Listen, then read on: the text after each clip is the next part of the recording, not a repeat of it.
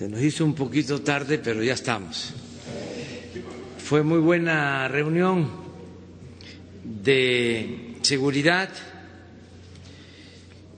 la que sostuvimos con el ciudadano gobernador, con las eh, autoridades locales del estado de Guanajuato, eh, con el presidente municipal de Irapuato, y vamos a informarles. Eh, quiero eh, expresar que este es uno de los estados con más problemas de inseguridad, de violencia, pero eh, como se va a ver en el informe, eh, el delito eh, con más incidencia es el de homicidio. En otros delitos eh, no hay la gravedad que se presenta en el caso de los homicidios eh, los asesinatos. Estamos eh, buscando mejorar la coordinación entre el gobierno del Estado y el gobierno federal. Eh, el ciudadano gobernador ha decidido participar en una estrategia conjunta, independientemente de algunas diferencias que tenemos, porque vivimos y ese es nuestro deseo, que haya una democracia en México y eso implica eh, el derecho a disentir y la pluralidad Independientemente de eso, que es eh, consustancial a la democracia, tenemos como autoridades la responsabilidad con el pueblo. Y en este caso, eh, en vez de estarnos echando la culpa eh, unos a otros, lo que se ha decidido es sumarnos para darle seguridad al pueblo de Guanajuato.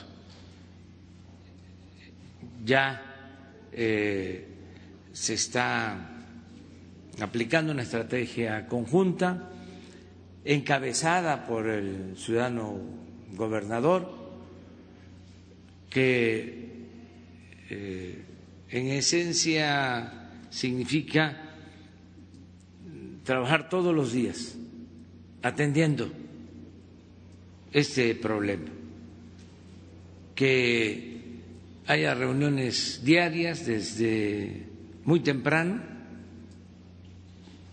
entre todos los que tienen que ver con la seguridad y con la paz en Guanajuato, tanto del gobierno del Estado como del gobierno federal. Entonces, eh, ha sido una reunión muy eh, provechosa, muy buena y vamos a informarles. Eh, vamos a que el gobernador de Guanajuato, Diego Sinué Rodríguez Vallejo, informe y si les parece, luego el secretario de la Defensa, eh, el general Luis Crescencio Sandoval, va también a informar y terminando eh, abrimos para preguntas de ustedes y responderles a todas sus inquietudes. Entonces, vamos con Diego.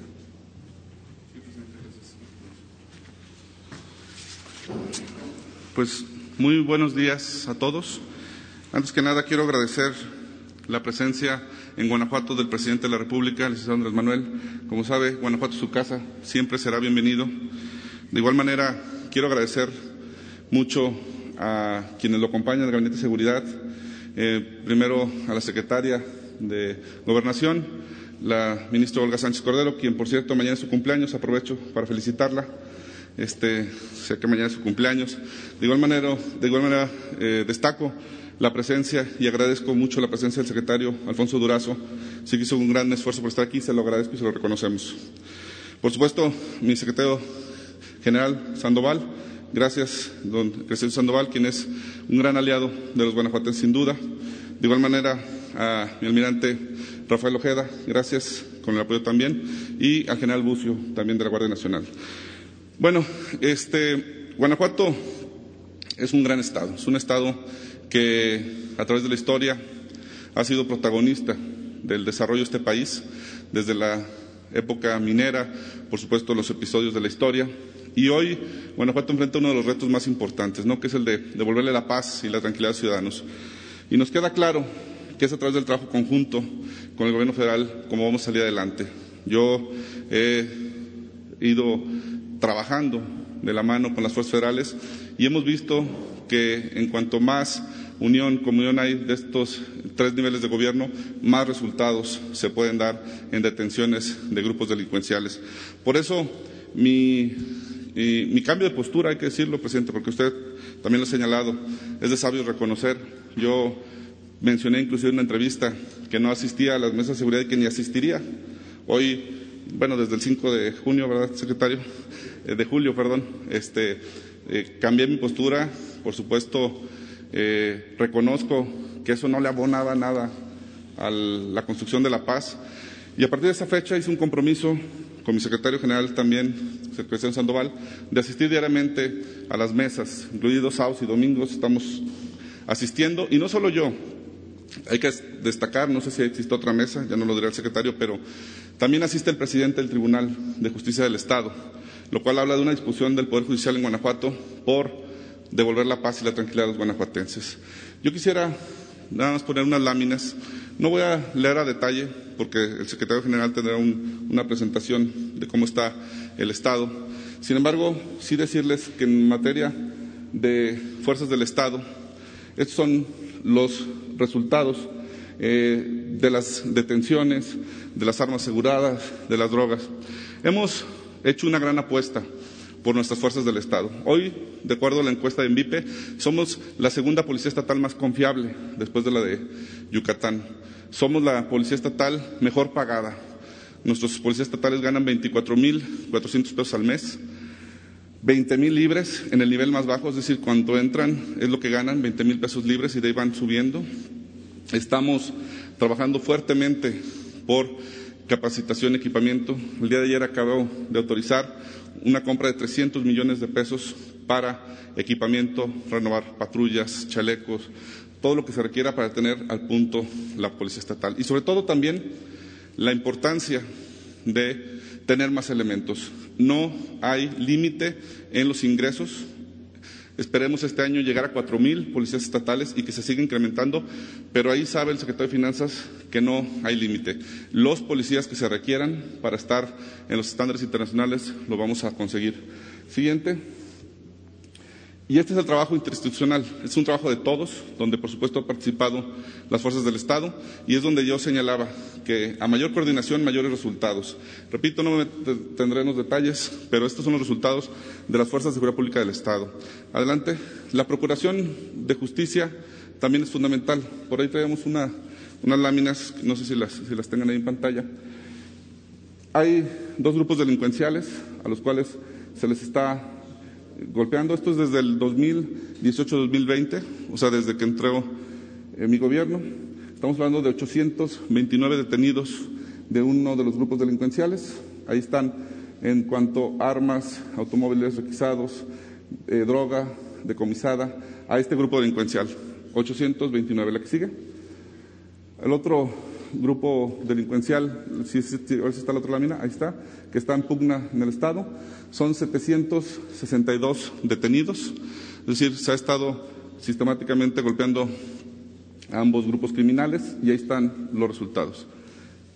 Gracias. Con eso quisiera concluir diciendo que nosotros en Guanajuato estamos seguros que la presencia del presidente de la República aquí es una gran muestra de la preocupación legítima que ambos tenemos por la seguridad de los guanajuatenses. Como lo ha dicho el presidente, más allá de las diferencias que podamos tener, está un bien superior, que es la paz y la tranquilidad de los guanajuatenses. Y yo agradezco enormemente este gran esfuerzo que ha hecho todo el Gabinete de Seguridad para estar aquí en Guanajuato.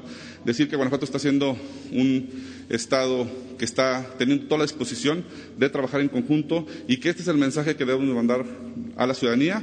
Primero, de unidad, de trabajo conjunto y segundo, a los grupos criminales, de que estamos más unidos que nunca para enfrentar estos retos y que estoy seguro que vamos a salir adelante con el acompañamiento de la Federación. No me resta más que decirles que estaremos permanentemente en comunicación a través de las medidas de seguridad y que espero que en el corto tiempo podamos devolverle la paz y la tranquilidad que todos los guanajuatenses nos merecemos. Muchísimas gracias, presidente. Cuento.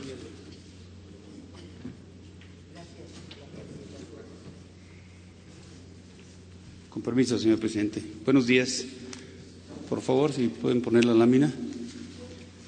Aquí eh, vemos en esta lámina lo de, el, que el Estado tiene los, sus 46 municipios y nosotros identificamos a 10 de ellos en los que eh, se tiene casi 4 millones de habitantes, el 66.82%, y donde también más adelante vamos a ver que coinciden con los eh, eh, municipios en donde se tiene una presencia delincuencial importante.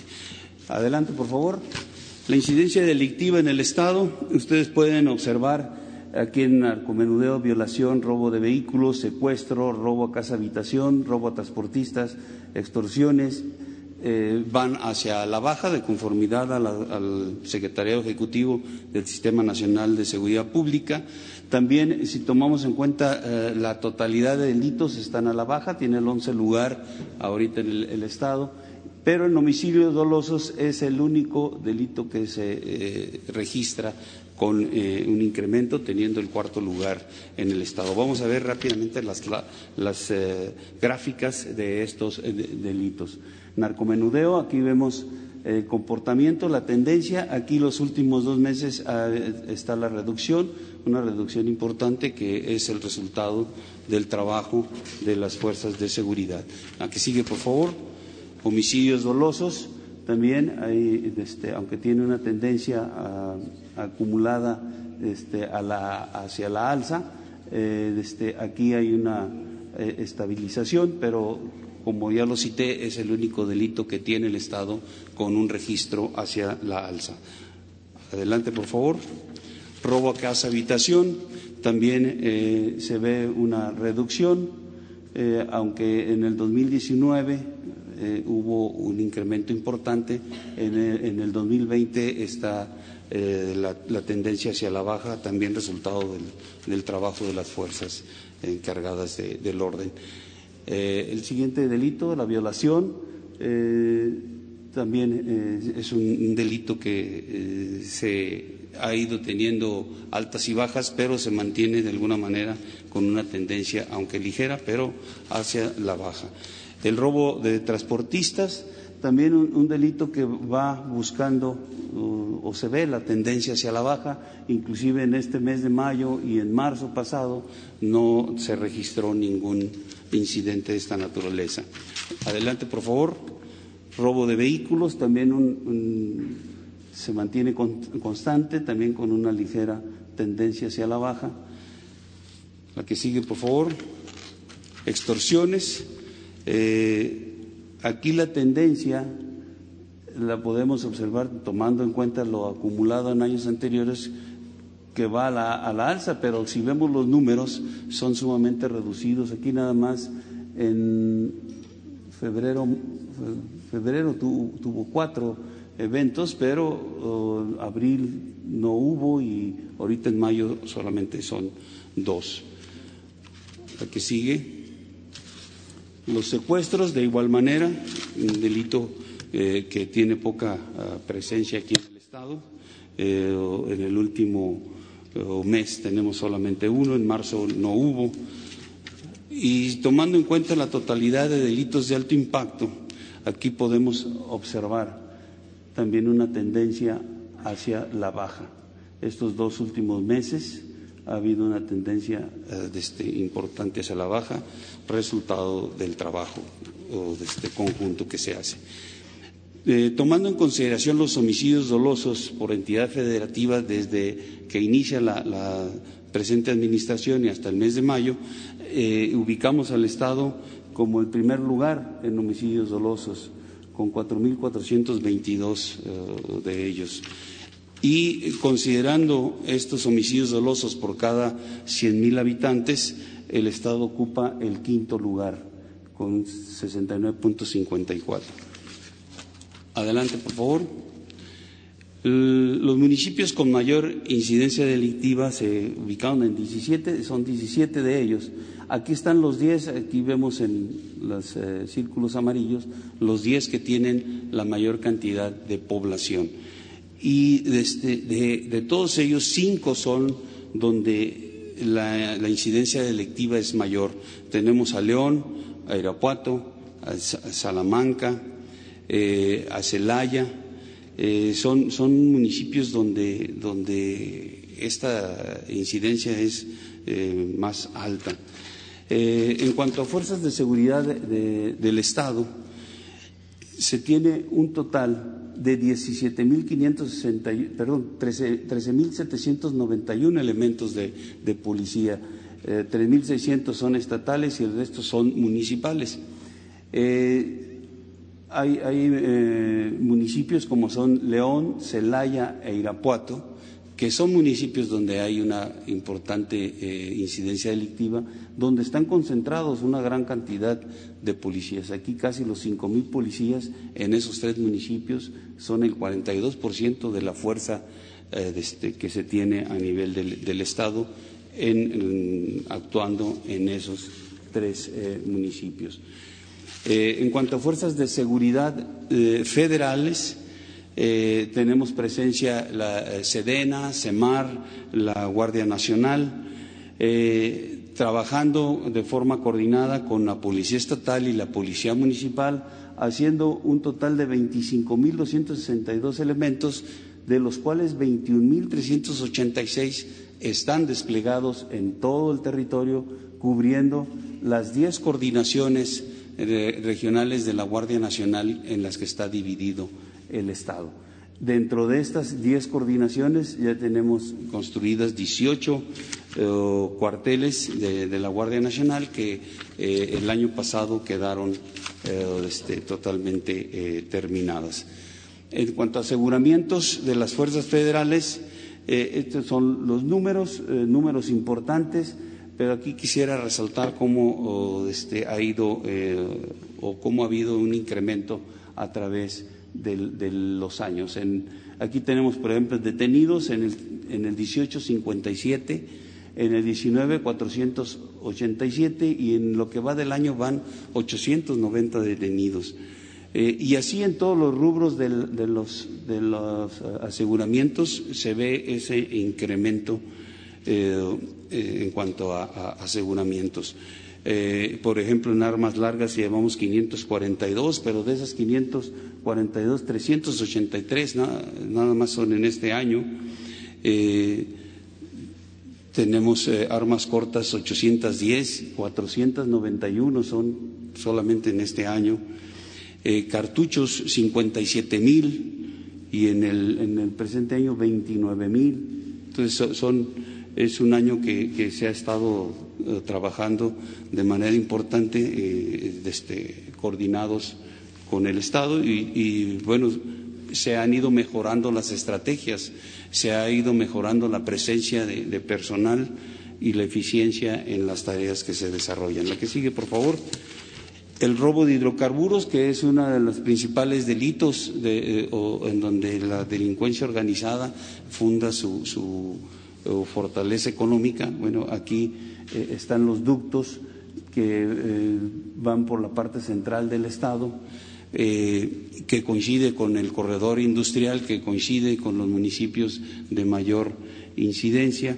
Tenemos registrados cinco municipios donde hay la mayor cantidad de tomas clandestinas, que son Irapuato, Apaseo Alto, Salamanca, Silao y León. Hemos asegurado 230 vehículos que se dedican a esta actividad, eh, 1.603.678 litros de combustible que se han recuperado, 44 predios asegurados y 62 personas eh, en lo que va de, este año. Eh, la que sigue, por favor. Estas son las tomas clandestinas. Aquí vemos cómo la, cantidad de tomas ha ido reduciéndose, pero también la desviación volumétrica de barriles por día que se tenía de pérdida también ha ido reduciéndose. Empezamos en el 2018 con 4.591 barriles diarios que se eh, eran extraídos de los ductos y ahorita estamos en 510 barriles diarios. Y seguimos trabajando en coordinación con, tanto fuerzas federales como estatales. La que sigue, por favor. En cuanto a recursos que, llegan al Estado, eh, aquí podemos ver en el FAS, eh, más de 330 millones, en el Fortasec eh, casi los 258 millones y en el Fortamun un poquito más de cuatro mil millones de pesos. Esto va enfocado a fortalecer las estructuras de seguridad para poder seguir realizando la tarea importante en beneficio de los ciudadanos. adicionalmente, que sigue, por favor. También tenemos eh, programas integrales, 13 programas integrales que van también eh, eh, pues, coadyuvantes a la seguridad para poder hacer este trabajo integral en, la sociedad de, de, nuestro país y principalmente aquí de Guanajuato. Aquí están los 13 programas en los cuales hay 900.965 beneficiarios y los recursos que llegan a, través de estos programas son más de casi 10.500 millones de pesos eh, para atender eh, a la población que está inscrita aquí en, estos. Eh, la que sigue, por favor. En la atención a la emergencia sanitaria, el Estado cuenta con 56 instalaciones hospitalarias, siete son del IMSS, cuatro del IMSS Bienestar, dos del ISTE, 41 del Estado y dos de, Sedena. Eh, se tiene en disponibilidad ahorita en hospitalización el 59% de, las camas y en terapia intensiva el 77%. Adicional a esto, se han realizado actividades por parte de, eh, del Sedena, Semar y Guardia Nacional eh, en seguridad a 20 instalaciones se han realizado 141 eventos de patrullaje para diferentes acciones que van vinculadas a la atención sanitaria y se tienen tres fuerzas de reacción para atención a alguna eh, situación que requiera el Estado. Eh, la que sigue, por favor. En cuanto al, auxilio a la población, se han aplicado el Plan Marina, el Plan DN3 y el Plan de la Guardia Nacional, habiendo atendido eh, cuatro eventos en donde estuvo presente lluvia, 45 de derrames químicos, nueve explosiones, 16 incendios forestales y 12 urbanos, eh, ocho accidentes vehiculares y un ferroviario, empleando 2.392 elementos y 241 vehículos. Es todo. Buenos días. Bueno, pues este es el informe eh, abrimos para preguntas y respuestas. Hola, presidente. Varias preguntas. Eh, en este tema de Guanajuato y en lo que ustedes ya acordaron eh, o entiendo dialogaron ya hace un rato, entiendo que va a haber un cuartel de la Guardia Nacional en Irapuato. ¿Ese cuándo va a estar o cuándo va a comenzar a operar? Y si también eh, en estos diálogos que han tenido, más allá de que el gobernador anuncia que va a estar ya también en estas reuniones eh, de seguridad, se volvió a tocar el tema del fiscal que está aquí en Guanajuato y el tema de procuración de justicia. El fiscal de Guanajuato va a seguir aquí con todo y los problemas que han tenido de que detienen a un integrante de, de alguna banda de la delincuencia organizada y luego de inmediato sale y todo lo que ha ocurrido en las últimas semanas aquí en Guanajuato. Bueno, eh, acerca de mm, los cuarteles, me gustaría que se informara, a ver, general, porque no solo es un cuartel, es muy importante que se conozca el que se están construyendo cuarteles para la Guardia Nacional en todo el país y este es uno de los estados que tiene más avance en cuanto a la construcción de estos cuarteles. Recuerden de cómo operaba la Policía Federal. Llegaban los hoteles. Que no tenía eh, dónde de, eh, estar, de, dónde descansar, dónde este, operar. Se alquilaban hoteles, a veces se hacían campamentos eh, muy eh, indignos para los mismos elementos. Todo eso ya eh, no sucede, se están construyendo estos cuarteles en todo el país y sí me gustaría que se informara sobre eso para que se conozca, no solo en el caso de Guanajuato, porque vamos también mañana a Jalisco y lo mismo, y en todo el país se están construyendo estos cuarteles. sobre los cuarteles aquí en, Guanajuato, precisamente aquí en esta instalación donde ahorita nos encontramos, este es el cuartel de la Guardia Nacional aquí en Irapuato. Aquí está lo que era la brigada de policía militar que pasó completa a conformar la Guardia Nacional. Estas son las instalaciones de la, coordinación eh, regional de la Guardia Nacional. Eh, todo, todo lo que ustedes ven aquí afuera, este es el comedor y lo que pueden observar eh, saliendo de él son todas las instalaciones que tiene la Guardia Nacional aquí en Irapuato, de aquí salen los efectivos a operar, de aquí, aquí se hacen las coordinaciones. además, tenemos aquí en el Estado 18 instalaciones de la Guardia, están en Guanajuato, en León, Silao, Romita, eh, Salamanca, Pénjamo, Yuriria, Moroleón, San Luis de la Paz, San Diego de la Unión, Comonfort, Celaya, Paseo El Grande, Cortázar, eh, Jerécuaro, Salvatierra, Cámbaro. Ahí ya están las instalaciones, ahí está el despliegue de la Guardia. A, nivel nacional, eh, en el 2019 se proyectaron 81 instalaciones. de esas nada más Hubo algunas que tuvimos algunos problemas en cuanto a la eh, eh, obtención de los terrenos. Eh, Michoacán fue uno de los estados que no, no pudimos tener los terrenos en tiempo. Ya ahorita ya los regularizado el Estado, ya los estamos construyendo. Eso es del 2019. En el 2020 son 79 instalaciones de la Guardia Nacional que se van a construir en todo el territorio nacional.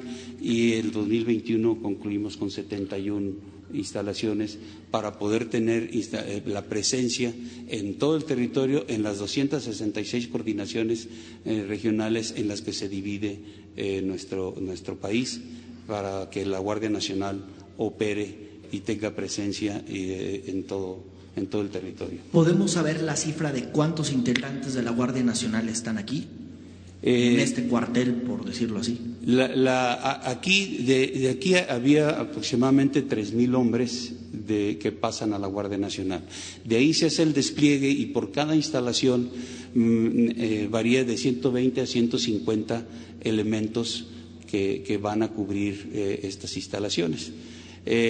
Aquí se mantiene digamos, el personal de apoyo a toda la estructura que despliega. Aquí hay gente eh, de los servicios, el personal que, atiende la parte de mantenimiento de vehículos, que atiende la parte de abastecimiento de, víveres. Eh, aquí hay eh, la mayor cantidad son de apoyo logístico, pero también está la parte operativa, que, buscamos que haya una mayor presencia aquí porque pues, Irapuato es de los municipios que tienen unas eh, complicaciones en, delincuencia, como ya lo vimos, importante. Pero en todos los puntos fuera de esta, de esta eh, instalación eh, varían entre 120 y 150 hombres. quizá aquí haya un poquito más, a lo mejor alrededor de 300, 350 hombres tendremos aquí pero lo que buscamos es, desde el inicio de la estrategia, no es tenerlos concentrados en un punto y de ahí salir, sino tener, eh, que así fueron las instrucciones del señor presidente, tener la presencia en todo el Estado, en todos los puntos del territorio nacional, para generar condiciones de seguridad que, estén en, el lugar donde haya alguna situación eh, complicada. Inclusive por eso se fueron eh, ubicando las instalaciones, en donde se tenía eh, una importante presencia delincuencial, ahí se generó una instalación de la Guardia Nacional. Así ha sido en todos los estados eh, y también así lo vamos a seguir haciendo porque puede ser que, que, dentro del análisis que se vaya haciendo o dentro del comportamiento que haya de la delincuencia habrá necesidad de, crear nuevas instalaciones para tener la presencia de la Guardia Nacional en esos puntos. Entonces eso va, a seguirse analizando constantemente para poder dar cumplimiento a esa instrucción de la presencia para la disuasión de las organizaciones criminales. Gracias. Acerca de tu eh, otra pregunta, eh, decirte que eh, en la reunión que sostuvimos no se trató ese tema porque corresponde eh, al ámbito estatal, es decisión de eh, gobierno de Guanajuato.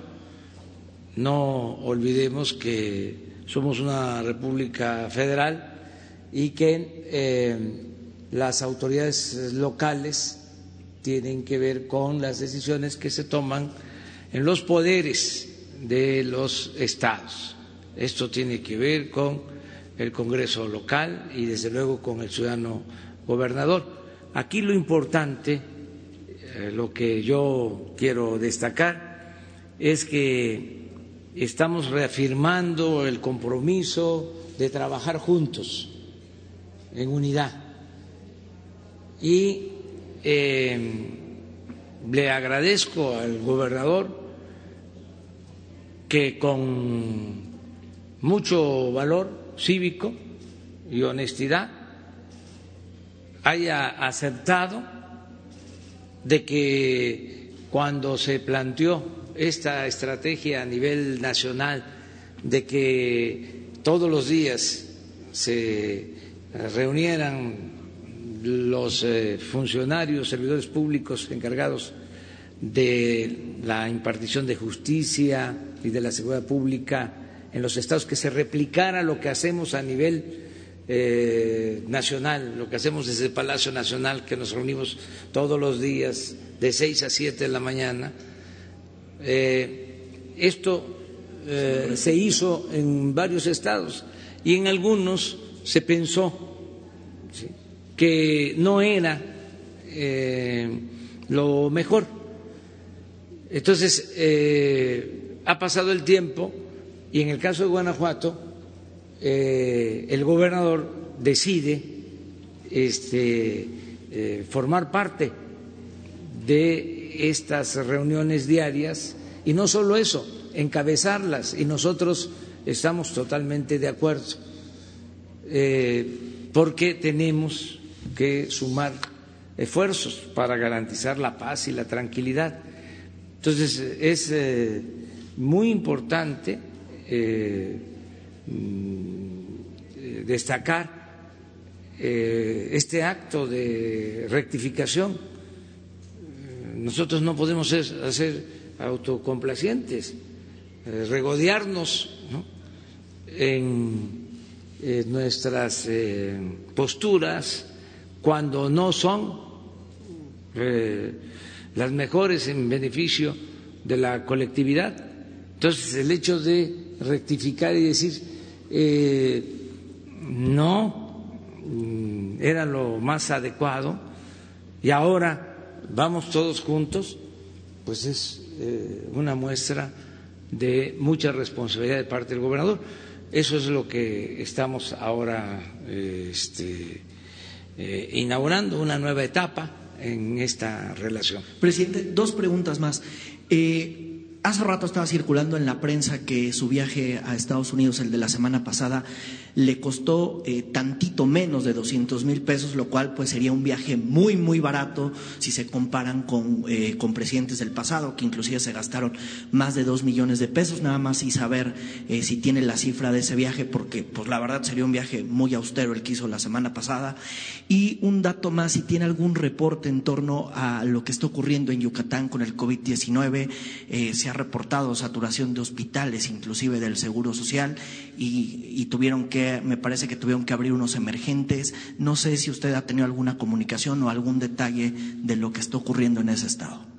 Bueno, acerca del viaje, pues eh, vamos a informar sobre lo que nos eh, costó. Fue austero, hagan la cuenta, es eh, em, un boleto para el presidente de línea comercial eh, con eh, traslado a primero a Atlanta, de la Ciudad de México a Atlanta y de Atlanta a Washington, o sea, con escala, porque no hay directo de la Ciudad de México a Washington. Llegamos, nos fuimos el martes eh, a la una y eh, una treinta, eh, trece treinta de la tarde y llegamos a, a Washington después de la escala como a las nueve de la noche. Nos fuimos a dormir a la casa de la embajada. No pagamos hotel. Al día siguiente, pues eh, llevamos a cabo las actividades, el traslado, ya estando en Washington, desde que llegamos al aeropuerto, corrió a cargo del gobierno de Estados Unidos. Quiero también comentar que me acompañó eh, Daniel Asaf, eh, que es el encargado de la ayudantía, y eh, fueron el secretario de Relaciones Exteriores, Marcelo Ebrard, eh, Graciela Márquez, secretaria de Economía, y Alfonso Romo. Esa fue la comitiva. a ellos los hospedaron en un hotel con cargo al gobierno de Estados Unidos. Ellos pagaron eh, la estancia de los servidores públicos. Les decía que ya llegando allá, pues eh, el transporte y la logística corrió a cargo del gobierno de Estados Unidos. La cena nos las invitaron. Este, y al día siguiente eh, a las siete de la mañana salimos de regreso. Eh, también con escala en Miami y a las tres de la tarde del jueves estamos en la Ciudad de México. Eso fue el viaje. Este, no eh, fue necesario gastar muchos recursos nos atendieron muy bien, como se dice coloquialmente, no nos vieron de menos, este, y eh, representamos con dignidad a nuestro pueblo como lo merece el pueblo de México. Y creo que fue un viaje muy eh, eh, benéfico porque eh, con el Tratado de Libre Comercio van a llegar inversiones, eh, se van a ampliar las plantas que ya existen, como es el caso de la industria automotriz de Guanajuato, eh, se van a crear más empleos, más bienestar. Entonces, fue importante y repito, en un momento eh, decisivo porque eh, está iniciando el tratado en medio de una crisis económica mundial. Eh, es la única región del mundo que está llevando a cabo una acción de esta naturaleza, uniéndose tres países de América del Norte para impulsar la economía, el comercio eh, en nuestra región. Entonces, esto no está pasando en Europa, no está pasando en Asia eh, y se está dando en México, de modo que fue eh, un buen viaje. ¿Cuál es la otra pregunta que El tema de Yucatán. Sí, estamos apoyando en todo el país. Yo le pedí al doctor Hugo López Gatel que ayer mm, hiciera un eh, informe eh, de cómo estamos en cuanto a eh, hospitalización. el informe que tenemos es que son dos eh, estados en donde tenemos saturación en hospitalización general y eso eh, 80% de ocupación en camas de hospital eh, para atención enfermos de COVID. Esos estados son Nuevo León y Tabasco en los dos estados ya estamos eh, actuando para ampliar el número de camas eh, y tener espacios, pero estamos a 80%, o sea, no es al 100%.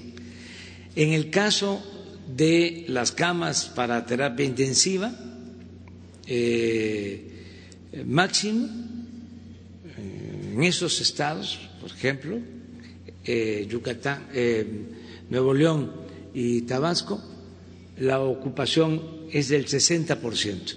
Tenemos una disponibilidad del 40%. O sea, el problema lo tenemos en hospitalización eh, general. El caso de Yucatán, el caso de Quintana Roo, va a requerir también, y ya lo estamos haciendo, de ampliar el número de camas eh, mejorar instalaciones, ya está eh, ocupándose sobre todo eh, Zoé director del Seguro Social. Me ha informado del caso de Yucatán y vamos a ampliar el número de camas de instalaciones. Ahí lo que eh, sucedió y ojalá y no se repita es de que eh, había eh, una disminución de la pandemia y hubo una especie de rebrote y eh, volvió a incrementarse el número de afectados. eso lo tenemos que cuidar. De los 32 estados, en nueve solo en nueve eh, tenemos incremento en eh, el número o el porcentaje de infectados. En 23 estados la pandemia va a la baja. Entonces, como estamos abriendo, como en muchos eh, estados, por ejemplo, en el caso de la Ciudad de México, eh, ya hay más mm, movilidad. Eh, ahí vamos a la baja. Estamos esperando los últimos resultados, cuidando de que no vaya a haber un rebrote a partir de que se está abriendo más la actividad en lo general. Entonces, es cuidar eh, para que eh, donde ya eh, teníamos menor incidencia de la pandemia, no resurja. Yucatán, la verdad, iba bien y Quintana Roo lo mismo. de ahí no está eh, tan grave la situación, pero sí eh, hubo una especie de rebrote. Eh, esto lo mismo nos sucedió en Veracruz. afortunadamente ya en otros estados, Tabasco va a la baja, Sinaloa a la baja, como el caso de la Ciudad de México entonces, eh, depende mucho no solo de la autoridad, depende de nosotros mismos, de los ciudadanos. O sea, ya eh, aprendimos, nunca habíamos tenido tantas clases sobre higiene personal, nunca nos habíamos lavado las manos eh, con tanta frecuencia como ahora. Ya sabemos que necesitamos mantener la sana distancia, ni modo que nadie se ofenda si no le damos la mano, si no los abrazamos. Ya eh, habrá tiempo para eso. Ahora, la sana distancia, eh, que está probado que ayuda, y la higiene personal. Y cuidarnos nosotros mismos eh, no eh, este, que nos prohíban las cosas, ¿no? sino que nosotros actuemos como lo hemos hecho.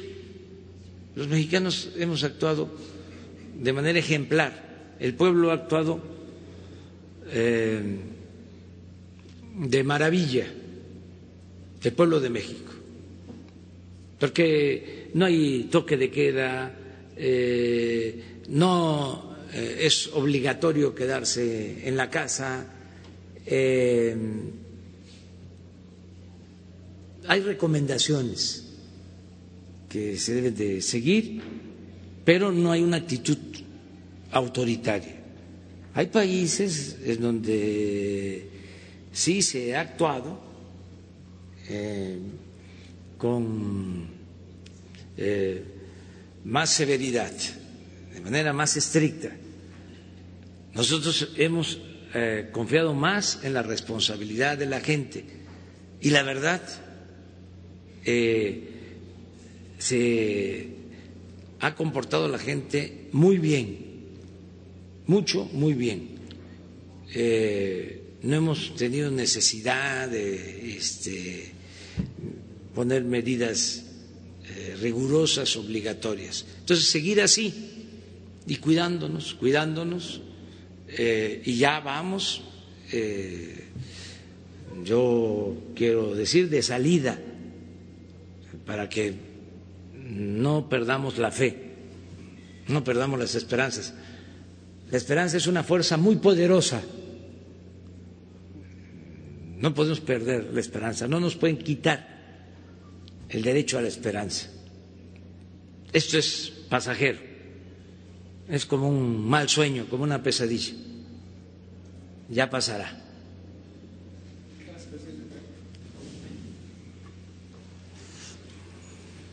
Señor presidente, gracias. Arturo Páramo, Grupo Imagen, señor gobernador, secretarios, ¿cómo están? Buenos días. Eh, yo quiero insistir un poco en el tema de eh, Guanajuato. Nos presentaron ahorita la lámina de homicidios que está estable, más no está disparándose, pero llega solamente hasta mayo. Entonces quisiera saber si usted o el secretario eh, tienen datos más actualizados eh, y también algo que a lo largo de las últimas semanas, meses tal vez, hemos observado que sí que hay una disminución de delitos en general en las láminas que nos presentan mes a mes. Sin embargo, ¿qué tanto esta disminución se debe al confinamiento que tiene la gente?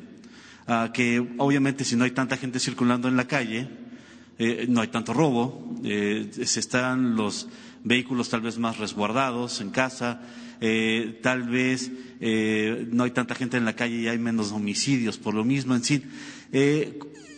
Cuando termina esta etapa de confinamiento en general y la gente salga ya a su actividad normal, ¿se espera en algún momento un repunte nuevamente en todos los delitos en manera general? el homicidio no ha bajado tanto, ha sido una disminución poca, lo hemos visto en las imágenes, en las láminas que nos han presentado. ¿Cuál será la expectativa en ese sentido eh, una vez que termine la etapa fuerte del, confinamiento que todavía estamos viviendo? La segunda sería respecto a, la postura del gobernador, lo que nos comentaba hace rato. Eh, ¿Qué lo llevó a, este cambio eh, después de varios meses, años, de bueno, más de un año de no estar presente en las reuniones de gabinete de seguridad en la entidad? Eh, qué fue lo que le llevó a este cambio de actitud y e insistirle a usted personalmente el asunto del fiscal. El presidente de la República dijo que había que revisar, nunca dijo que se tenía que ir, sino que revisar la, actuación del fiscal. Eh, ¿Se está haciendo, se va a hacer o es una persona que está dando para su eh, para usted un buen resultado en el trabajo que se le encomendó? Sí, por favor. Gracias. Respecto al primer tema de las mesas de seguridad, respecto al primer tema, las mesas de seguridad, asistía yo, pero una vez a la semana. O sea, estaba asistiendo una vez a la semana los lunes, nada más a las mesas. Sí estaba asistiendo, pero no diariamente. Eh, después de una plática eh, con el secretario Durazo, con el propio general Norberto, por instrucciones de general Sandoval, tomé la determinación de asistir todos los días, inclusive sábados y domingos, por una sencilla razón. Creo que más allá de posturas políticas, de diferencias personales, está la seguridad de los guanajuatenses. Y creo que es, y soy convencido que la coordinación es la llave para devolverle la paz a los guanajuatenses. Y, no podemos estar coordinados si no estamos en comunicación. Y la mejor manera de estar en comunicación es en estos ejercicios diarios. Entonces, ese fue el cambio. No hay ningún otro eh, trasfondo, simplemente es, eh, asistía yo los días lunes, pero sí creo que si queremos más coordinación y estoy pidiendo más coordinación, tengo que poner, por supuesto, de mi parte para que se note esa disposición a trabajar en equipo y no solo decirlo en el discurso, sino en los hechos también. Respecto al fiscal, si me permites, y, quisiera que si se puedan poner las otra vez las dos láminas este, de la fiscalía. Miren, hay dos eh, órdenes eh, de gobierno en el, tema de la fiscalía. Hay delitos del foro común, delitos del foro federal. Los fiscales no tienen una tarea de prevención tiene una tarea de procuración de justicia, de persecución de los delitos. Estos son los números desde que yo entré como gobernador a uno de los grupos delincuenciales, ahí está arriba, 829 detenidos con mandamiento judicial. La que sigue, al otro grupo delincuencial, 762 detenidos con mandamiento judicial. Para mí es importante calificar al fiscal en el ámbito de su competencia. No podemos responsabilizar a una sola persona de toda una problemática multifactorial en el tema de inseguridad. Existe quien tiene prevención, quien tiene procuración y quien tiene impartición de justicia. es muy complejo el entramado porque estamos hablando jueces federales, jueces estatales, policías federales, policías estatales, policías municipales, Fiscalía General, Fiscalías del Estado. Entonces, hay que poner en un justo medio la responsabilidad de cada quien. No se le puede achacar a una sola persona los homicidios dolosos en el Estado. Bien lo dijo el general, en todos los delitos, salvo homicidio, vamos a la baja. Desde la llegada del fiscal a la fecha han ido bajando los, los delitos, perdón, salvo los homicidios que se dispararon a partir del 2018. Yo confío plenamente en el fiscal, por eso lo propuse su ratificación en el Congreso y fue el Congreso, elegido democráticamente, elegido por el pueblo, quien decidió darle el grado de fiscal por diez años.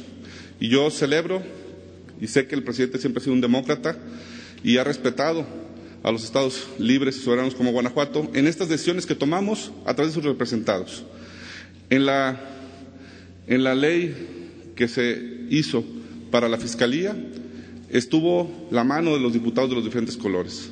Es decir, siempre habrá oportunidad de mejorar, pero yo creo que es importante ahorita trabajar en la coordinación y en la unidad.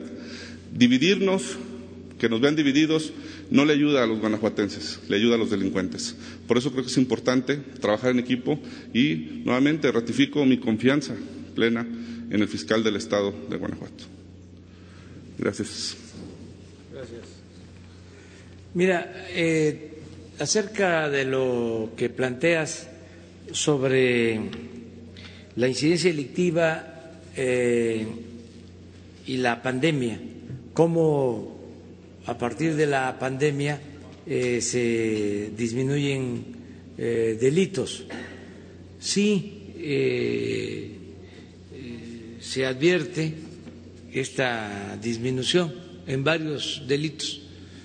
No así, desgraciadamente, en homicidios. La situación nacional, desde que estoy a cargo de la presidencia de la República ha sido de eh, más eh, control en eh, incidencia de la mayor parte de los delitos. En casi todos hemos bajado. Lo acabo de dar a conocer en mi informe. Robo de vehículo, incluso no solo en eh, delitos que no se denuncia, donde hay cifra negra, sino robo de vehículo, por lo general se denuncia, es como el homicidio. No hay cifra negra, porque al que le roban un vehículo, eh, si no tiene seguro, eh, va al Ministerio Público porque no quiere que utilicen ese vehículo para cometer otro delito. Entonces, es muy poca la cifra negra. Entonces, en el caso de robo de vehículo, en general, y robo de vehículo con violencia, ha habido una disminución. En el robo de transporte, una disminución. Robo casa, habitación, disminución. Robo eh, a eh, disminución. Casi en todos. Donde no hemos podido. Eh, lograr una disminución considerable en, homicidios, eh, porque se trata de, eh, por lo general, de enfrentamientos que se dan entre grupos de la delincuencia organizada. Si eh, se registran un día, eh, bueno, si quieren, eh, vemos lo que pasó ayer. Este, a ver si ponen la de ayer. Entonces, del número de homicidios diarios, casi un 70% del número de homicidios en promedio eso se los podemos precisar, eh, tienen que ver con enfrentamiento entre los mismos grupos de la delincuencia organizada. Entonces, ¿qué eh, sucede? Pues que heredamos una situación de eh, grupos que actuaban con impunidad y también que había contubernio con autoridades y se consolidaron como grupos, incluso eh, lograron hasta construir bases de apoyo. Entonces, eh, enfrentarlos eh,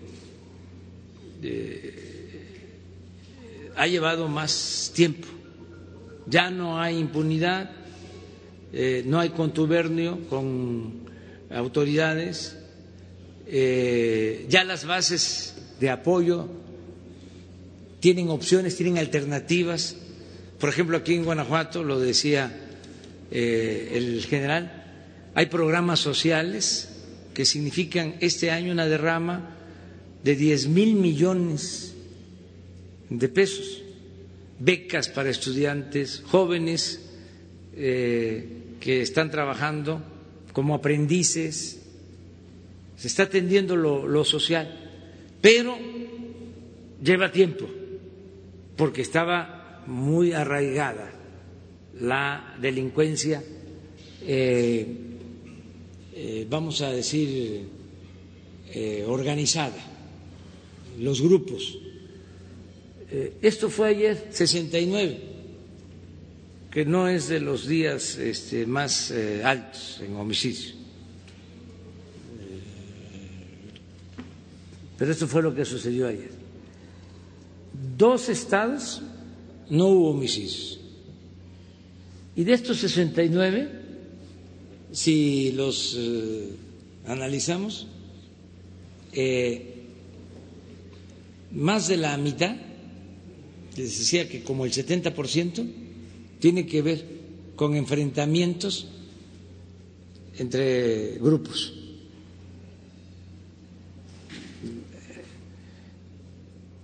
En el caso de Guanajuato, hay una lámina que eh, se valdría la pena que se analizara sobre el número de eh, tomas clandestinas eh, eh, o el número, sí, de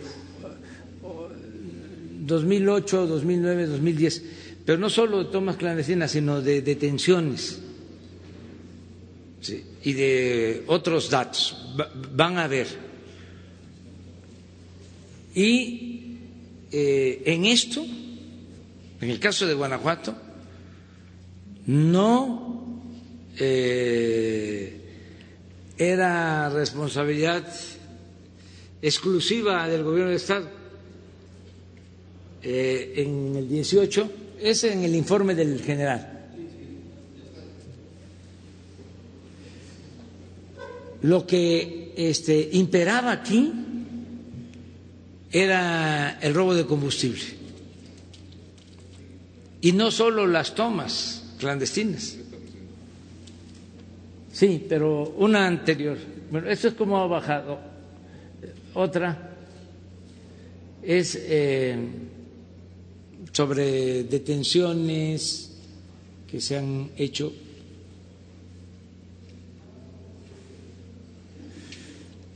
17, 18, 19 y 20.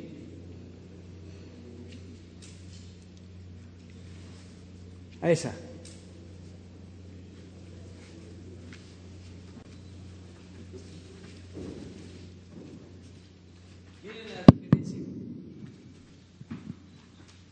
Estos son datos de la Secretaría de Defensa.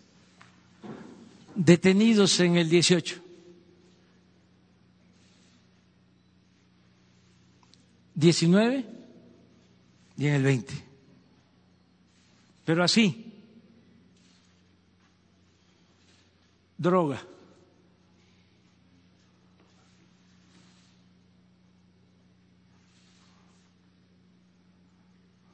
Cartuchos.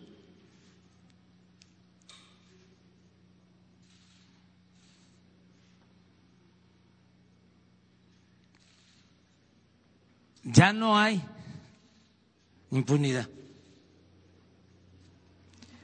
Y en el caso de, de las tomas, a ver si regresan,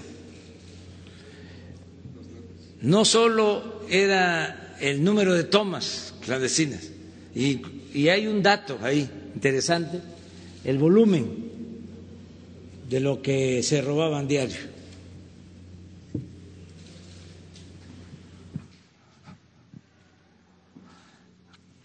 14.591 barriles diarios en Guanajuato en el 18. Esto significa eh, como el 20-25% de lo que se robaban a nivel nacional. En noviembre del 18 se robaron 80 mil barriles diarios en el país. Pero este es, eh, y en el año 60 mil. Y aquí 15 mil de los 60 mil nacional. Ahora, el promedio que eh, tenemos de robo de combustible a nivel nacional es cuatro mil barriles diarios. Y aquí ya son 500, 510. Estamos en el 25 eh, por ciento. Ahora, no era nada más eh, robo en las tomas clandestinas, era en la propia refinería, con pipas. Esa es una información que se puede probar. Entonces, ¿qué había? Pues un contubernio entre delincuencia y funcionarios, en este caso de Pemex. Entonces, todo eso eh, se termina.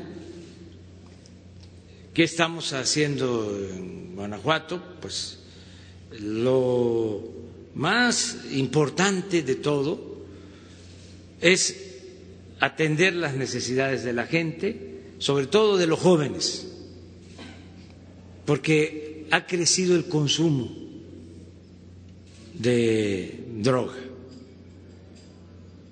Entonces, tenemos que este, quitarles ese mercado a la delincuencia.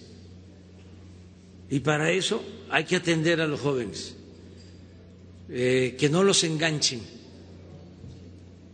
y por eso vamos a destinar no solo más eh, atención a jóvenes para que tengan posibilidad de estudiar y de trabajar, sino también mucha orientación, sobre todo del daño que causan las drogas. Y en los últimos tiempos, el daño que causan las drogas sintéticas, eh, que son de lo más eh, peligrosas, eh, de, los más, de lo más terrible que puede haber. Entonces, eso para que eh, con la coordinación que tenemos, sin permitir la corrupción, sin impunidad, vayamos resolviendo el problema. Gracias. Este, insistir nada más en el asunto de el retorno a la movilidad. ¿Cuál será la expectativa? el retorno a la normalidad, cuando toda la gente salga otra vez, que haya más movilidad, eh, la expectativa de cómo crecerán No vamos a tener problemas, no va a haber crecimiento. porque la caída en robo de auto ha sido en picada, en robo sí, de casa. pero al mismo tiempo... No se espera un repunte después. No, porque eh, se le está dando atención a la gente. Si abandonáramos al pueblo, si con la crisis no eh, hubiésemos actuado mm, dispersando fondos para adultos mayores, eh, para discapacitados, eh, para campesinos, las becas, los créditos. Miren, nada más en Guanajuato de abril a la fecha.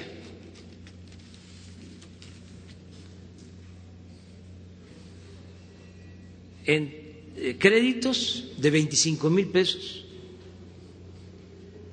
se han eh, otorgado créditos a 23 mil pequeños empresarios comerciantes, los que se buscan la vida en la calle, 23 mil. Hemos destinado una inversión de cerca de 600 millones de pesos, nada más para eh, puros créditos. Eh, entonces, esta estrategia de eh, apoyar abajo, que es distinta de lo que hacían anteriormente, cuando surgió una crisis, eh, pues era rescatar a las grandes corporaciones, meter el dinero arriba, con la idea de que eso iba a permear y si llovía fuerte arriba iba a gotear abajo. Ya nosotros cambiamos eso, es dar todo el apoyo de manera directa abajo, a la gente. Esto, y lo digo también aquí en Guanajuato, va acompañado de el gran apoyo que significan las remesas de nuestros paisanos. Aquí en Guanajuato lo que llega de remesas. Más de tres mil millones de dólares. Más de tres mil millones de dólares por año.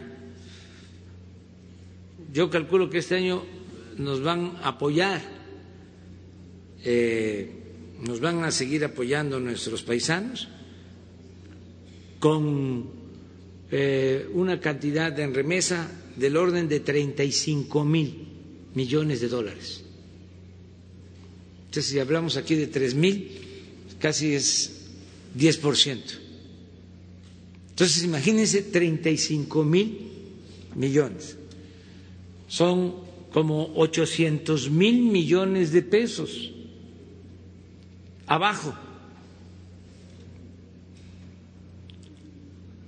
Apenas es lo que el gobierno está eh, invirtiendo. O sea, ahí nos vamos. Y eso que se está invirtiendo como nunca para eh, transferir recursos a la gente. Pero las remesas son una bendición. Eh, llegan a 10 millones de familias y es abajo. Bueno, ¿por qué esta explicación? Porque si hay esperanza, eh, no eh, se nos incrementa, si la gente es atendida, no se nos incrementa la delincuencia por descomposición social por necesidad, vamos a decir. Y lo estamos viendo. Algunos apostaban de que con la crisis, además muy severa, negocios cerrados por más de tres meses, desempleo, pero no solo formal, sino los que se buscan la vida en la calle, la gente con mucho sacrificio se resguardó y pensaron, vienen los asaltos no, nuestro pueblo ha actuado de manera muy ejemplar, de manera muy responsable. Entonces, este, no esperamos, para contestar tu pregunta, que haya un repunte en la incidencia delictiva. Al contrario, eh, cada vez vamos a ir eh, eh, bajando los delitos y consiguiendo la paz y la tranquilidad.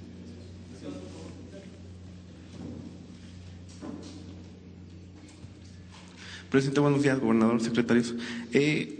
Presidente, hoy el Centro de Estudios de Finanzas Públicas de la Cámara de Diputados asegura, eh, informa, que el gobierno federal dejó de entregar a las entidades más de 18 mil millones de pesos en aportaciones y participaciones federales durante los primeros cinco meses de este año. Usted, sabía de esto? ¿Qué opina? En este sentido también, bueno, gobernadores y alcaldes panistas eh, exigen un nuevo pacto fiscal para que las entidades obtengan mayores eh, recursos y hagan frente a la crisis económica y de salud que ha generado el COVID. ¿Qué nos podría decir? Bueno, Eh, mire, hay en efecto una ley de coordinación fiscal que es la que eh, regula eh, todo lo que tiene que ver con los ingresos del gobierno. Esta ley existe desde los años 80 y se define en esta ley cómo se distribuyen los ingresos, cómo se transfieren ingresos a los estados. La federación, a partir de esta ley, recauda impuestos, son muy pocos los impuestos que cobran las entidades federativas, eh, los impuestos como eh, el impuesto al consumo, el impuesto sobre la renta, están federalizados, se obtienen esos impuestos y luego un porcentaje de esos impuestos se devuelven a los estados mediante una fórmula que está establecida en la ley. Eh, nosotros no hemos dejado de cumplir con lo que establece la ley y a partir de esos ingresos se les transfieren recursos a los estados.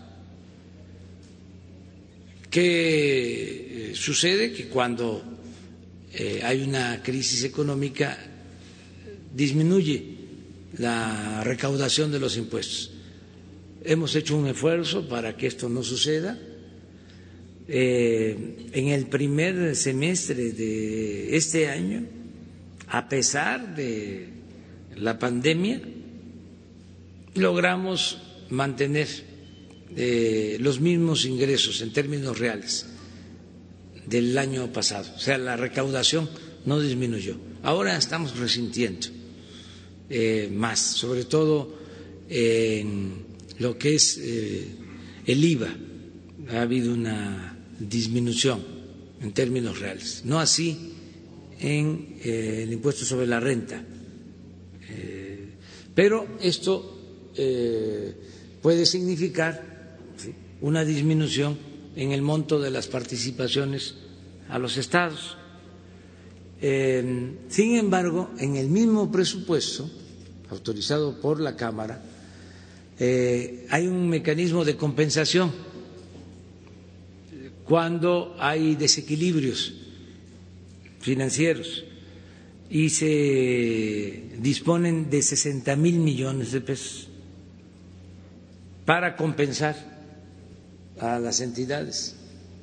De todas maneras, no va a ser eh, suficiente, van a faltar recursos, porque es una crisis económica mundial. Algo parecido al crack, a la crisis eh, económica de 1929-1933 eh, en Estados Unidos que eh, produjo una crisis mundial. Estamos hablando de caídas eh, en las economías de todos los países. Lo más eh, optimista es que en un país la economía caiga este año 5%, pero eso es lo más optimista. Se habla de caídas hasta del 8% de las economías. Nosotros esperamos que no caiga tanta, tanto nuestra economía, sobre todo el segundo trimestre de este año, que fue el más difícil, abril, mayo, junio. Esto se reflejó en pérdidas de empleo y eh, también, como decía, en menos eh, recaudación. Estamos pensando que ya en este mes de julio, agosto, empezamos a recuperarnos. Es un efecto de V. Caímos y queremos salir hacia adelante. Entonces, no eh, tenemos eh, ninguna deuda con los gobiernos estatales, estamos al corriente. Eh, si se les debiera, no se dejan, o estarían además ejerciendo su derecho de presentar controversias, diciendo la federación no nos entrega lo que nos corresponde. Lo que están planteando, que es más eh, estructural, es una revisión de la ley de coordinación. O sea, eh, a ver, ¿cómo cambiamos la fórmula? Eh, que les corresponda más a los estados, más a los municipios. Eso es lo que están planteando, que también es legítimo pero yo tengo, también como representante del gobierno federal, que eh, defender también los ingresos que eh, llegan a todos los mexicanos a través de la salud, de la educación, de los programas de bienestar, eh, para que haya equilibrios.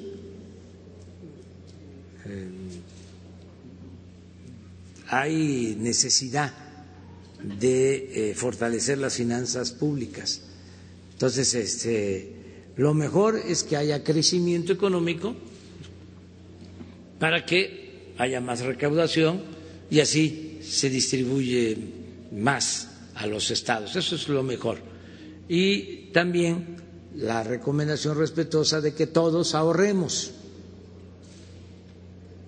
que no nos eh, ensimismemos, que el presupuesto eh, no se quede en el mismo gobierno, sino que eh, le cueste muy poco al pueblo mantener al gobierno, que este, la mayor parte del presupuesto se le devuelva al pueblo, le llegue al pueblo. Eso es lo que estamos procurando. Eh, presidente, ayer la Fiscalía General de la República informó que ya partió de la Ciudad de México un avión rumbo a España para eh, en el proceso de extradición de Emilio Lozoya. Eh, usted ha adelantado que persona, integrantes del Poder Legislativo están implicados en, este escándalo. ¿Qué, otros servidores usted tiene conocimiento que también participaron en estos actos de corrupción? No tengo información así directa. Esta es una investigación de la eh, fiscalía, eh, pero pues es de dominio público, lo saben los ciudadanos y lo sabe el presidente, de que hubo mucha corrupción en Pemex durante ese periodo. Pues son los casos de Odebrecht, eh, en lo que tiene que ver con la reforma Eh, energética. Por ejemplo, está eh, denunciado el que se pagó con sobreprecio una planta de fertilizantes en eh, Coatzacoalcos. De acuerdo a los avalúos, cuando menos son 200 millones de dólares que se pagaron de más. Eh, eh, y esto con la reforma energética. Y también hay información de que eh, para obtener los votos de la reforma energética hubieron sobornos. Entonces, todo esto debe de darse a conocer Qué bien que este, eh, aceptó el señor Lozoya eh, regresar eh, y se comprometió a, a informar de cuál es esta situación, qué fue lo que sucedió, nos interesa la verdad en todo, porque eh, tenemos que acabar con la corrupción, arrancar de raíz la corrupción. Eh, y que eh, no sea bien visto el que se dedique a sacar provecho al amparo del poder público. Los servidores públicos estamos más obligados que cualquier ciudadano a actuar con honestidad, mucho más que cualquier ciudadano. Y antes eh, se consideraba que el ratero, el ladrón, era el que se robaba una bolsa en el mercado, que se robaba los cilindros de gas, los que se robaban la ropa que quedaba tendida en el patio. Y los grandes ladrones, los que se hacían inmensamente ricos, ni siquiera perdían su respetabilidad. Y ese es el peor de los males. Entonces, ya, que se acabe eso. Porque la justicia no solo es tener a la gente en la cárcel, es eh, tener una actitud, un hábito de honestidad. Y eso en México lo tenemos en nuestro pueblo. Hay una gran reserva de valores culturales, morales, espirituales. El pueblo de México no es corrupto, el pueblo de México es honesto. Esto se fue eh, imponiendo desde arriba y quisieron corromper a todos y afortunadamente no pudieron. Y ahora con esos valores vamos a regenerar la vida pública. Pero tenemos que empezar por señalar y por juzgar y estigmatizar a los corruptos. Nada de que el corrupto es muy eh, habilidoso, muy astuto. Nada. Que dé vergüenza. Porque el principal problema de México ha sido la corrupción. El principal problema. Esa no es una epidemia, eso es peor que una epidemia, que una pandemia. Eso es una peste de lo más funesta que puede haber, lo más dañino que puede haber. Entonces, acabar con la corrupción.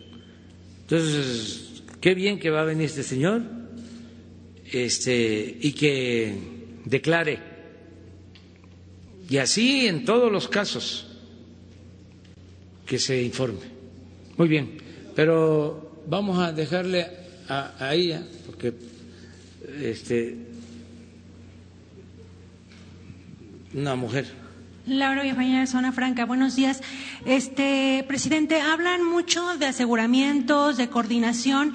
Sin embargo, este, el, el punto es que no se ve reflejado. Sigue habiendo homicidios, sigue habiendo incluso personas desaparecidas de las que no hay un registro.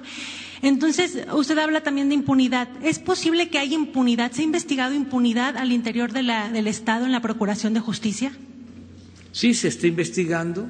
Eh, no solo en el caso de las autoridades eh, estatales y del Poder Ejecutivo, también lo que tiene que ver con el Poder Judicial. Claro que ese es un problema que tenemos, el de la corrupción y la impunidad en el Poder Judicial de los estados y en el Poder Judicial Federal. Pero se está eh, atendiendo el problema. Contamos con la decisión, la voluntad del presidente de la Suprema Corte de Justicia, del Consejo de la Judicatura y en los estados también se está haciendo un esfuerzo en ese sentido, porque es eh, evidente de que hay corrupción y hay impunidad. Aquí en Guanajuato el mismo gobernador hoy lo eh, señalaba de eh, personas que quedan libres y salen a delinquir.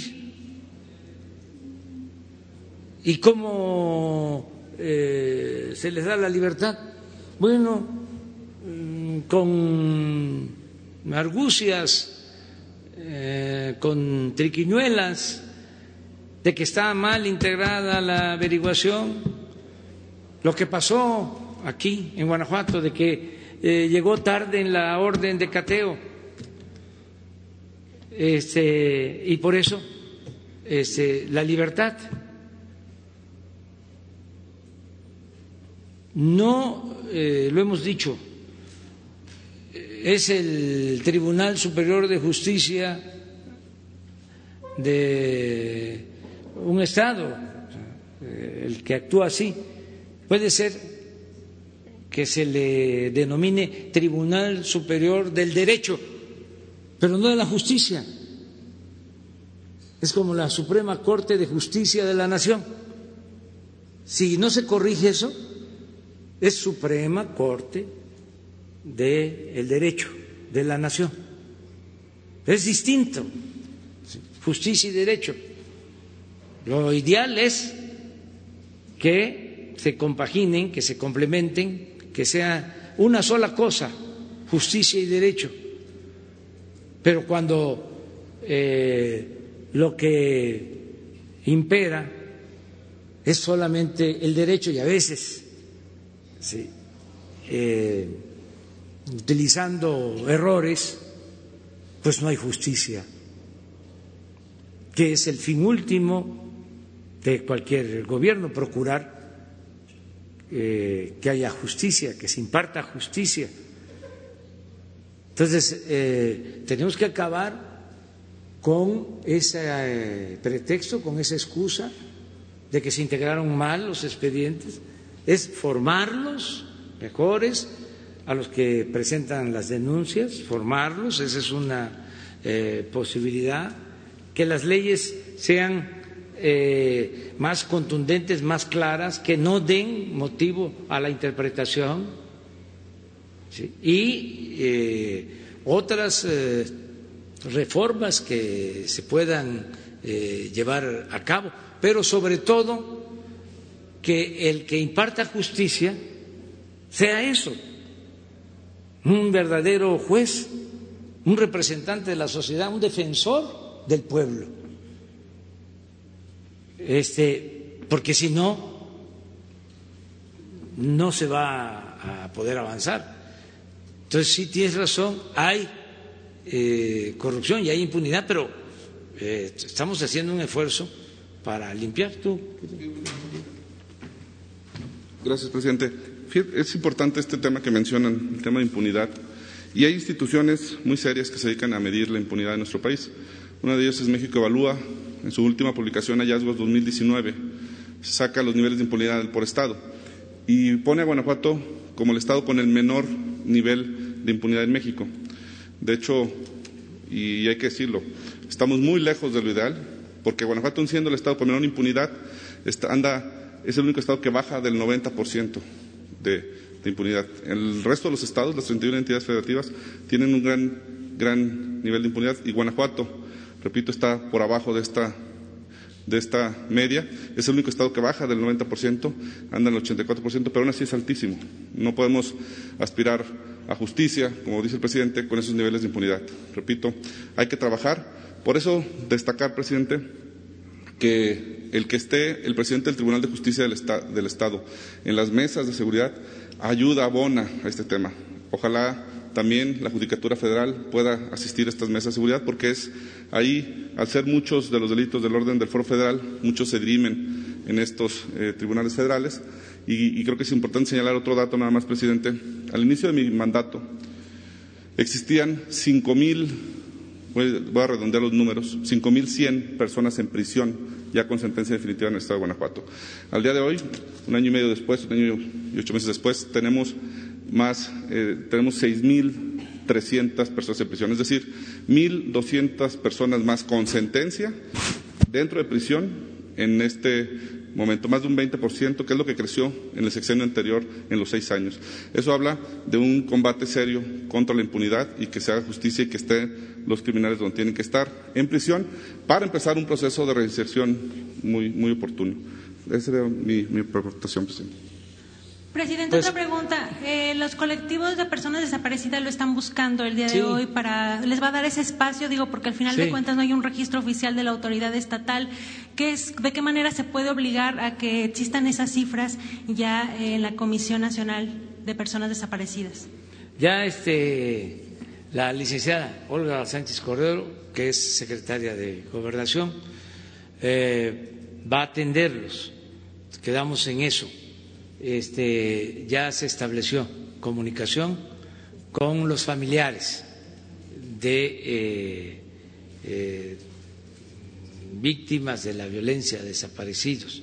Se les va a eh, atender.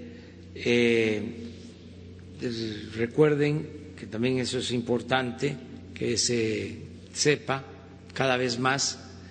Ahora la Secretaría de Gobernación es de la Secretaría de la Defensa de los Derechos Humanos. Antes la Secretaría de Gobernación decía el finado Fidel Velázquez de que él no iba a gobernación porque ahí nada más regañaban. Este, y no solo regañaban. Entonces, eh, era otra la función de esa secretaría. Ahora, este, la licenciada Olga Sánchez Cordero, que es eh, de primera, eh, buena profesional, una mujer eh, honesta, comprometida con la defensa de los derechos humanos, es la encargada de la Secretaría, es la secretaria de Gobernación. Entonces, ella va a atender esto hasta aquí vamos a dejar. Miren, hacemos el compromiso mm, mañana. Ya los que preguntaron hoy este, no van a levantar la mano mañana y este, en Jalisco, este, a ver, otra de Guanajuato. Es que hablaron al principio sobre esta reunión de seguridad en la que eh, definieron una nueva coordinación. Si pudieran darnos más detalles, porque el hecho es que en Guanajuato no, solo no disminuyen los homicidios, sino que aumentaron los homicidios. El número es muy significativo de incremento con respecto al año pasado, tan solo, ¿no? que ya fue un año grave. Y porque aquí en Guanajuato las autoridades de seguridad pública y procuración de justicia dicen que la mayoría de estos de esta grave incidencia de homicidios se atribuye a delitos que son competencia del ámbito federal. ¿Qué decir sobre esta, esta aseveración? ¿Cuál es la responsabilidad que asume el gobierno federal en esta parte y realmente qué se va a revisar en concreto? Porque hay demandas muy sentidas de gente como la población de Celaya, que le dirige también hoy una carta pública para eh, finalmente poder resolver o tener una estrategia efectiva en Guanajuato. Bueno, primero, eh,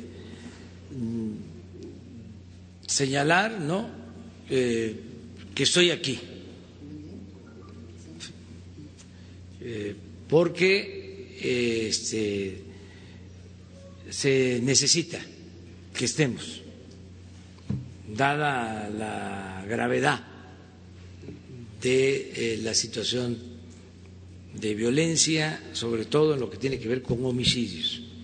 Por eso decidimos estar aquí, en Irapuato. Eh, lo segundo es que no hemos abandonado eh, Guanajuato. Si ustedes eh, observan, tenemos un número considerable de elementos, tanto de la Guardia Nacional como del Ejército y de la Marina.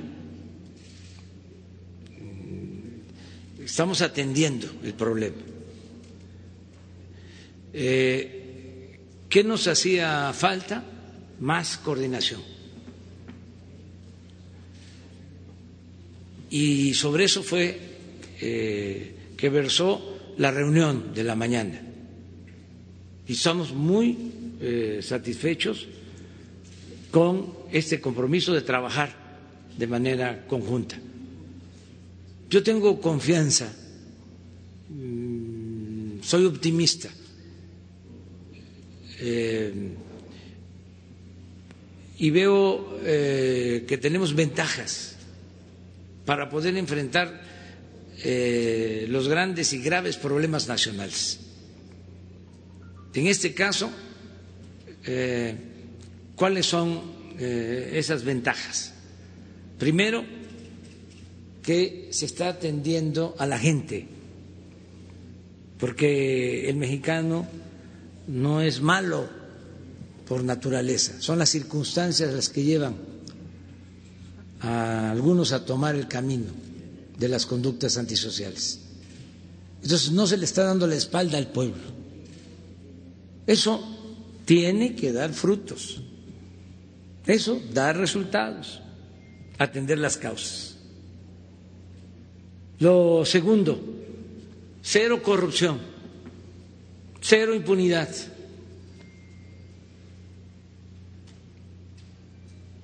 Eso nos tiene que dar resultados. Tercero, perseverancia. ¿Cuándo se había visto de que se atendiera el problema de seguridad diario? de que el presidente y el gabinete de seguridad se reunieran de lunes a viernes de seis a siete de la mañana para tratar el tema de la seguridad pública. Nunca. El estar todo el día, no recibiendo la tarjeta o el informe quincenal, sino todos los días. Qué está pasando en cada rincón del país, qué delitos, en dónde se incrementan eh, los delitos, qué tipo de delitos, cuántos eh, elementos tenemos, todo lo que se lleva a cabo, la perseverancia, es decir, no delegar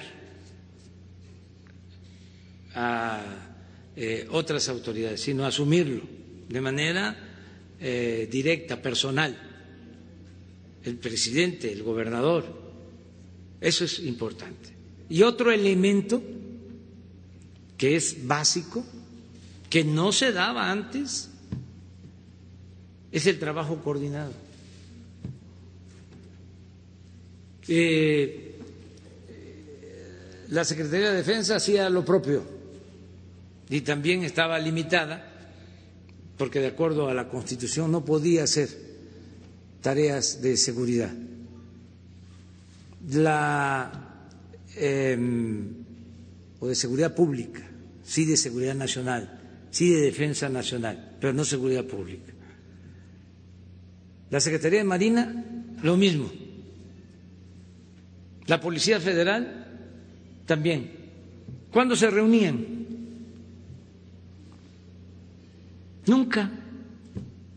Incluso estaban confrontados.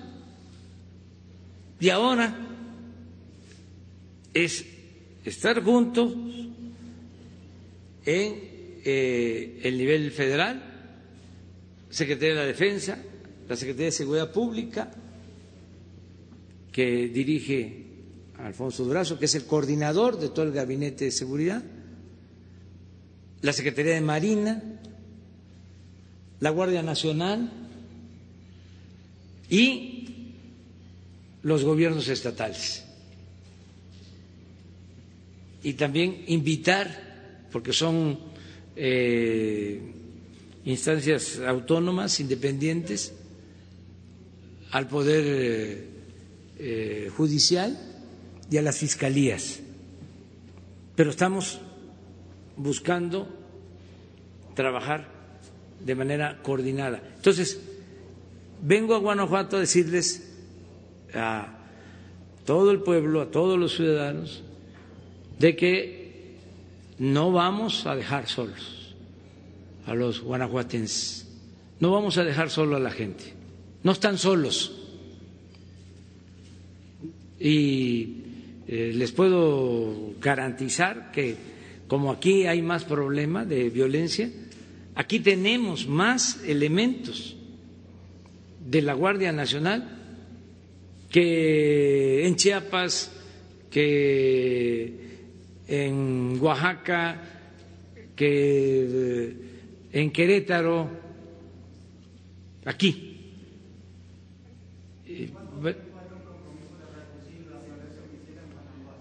Lo que eh, logremos con el esfuerzo de todos, pero es un compromiso. Sí, sí, este, tenemos que eh, dar resultados lo más pronto posible. Y yo voy a seguir viniendo y voy a seguir informando. Y este, vamos a seguir dando la cara, porque estamos haciendo todo lo que este, está a nuestro alcance. ¿Qué cambiará a partir de hoy para ver resultados? Más eh, trabajo coordinado, por ejemplo, eh, más eh, participación de las corporaciones, mm, de policías, eh, la Guardia Nacional y más inteligencia también.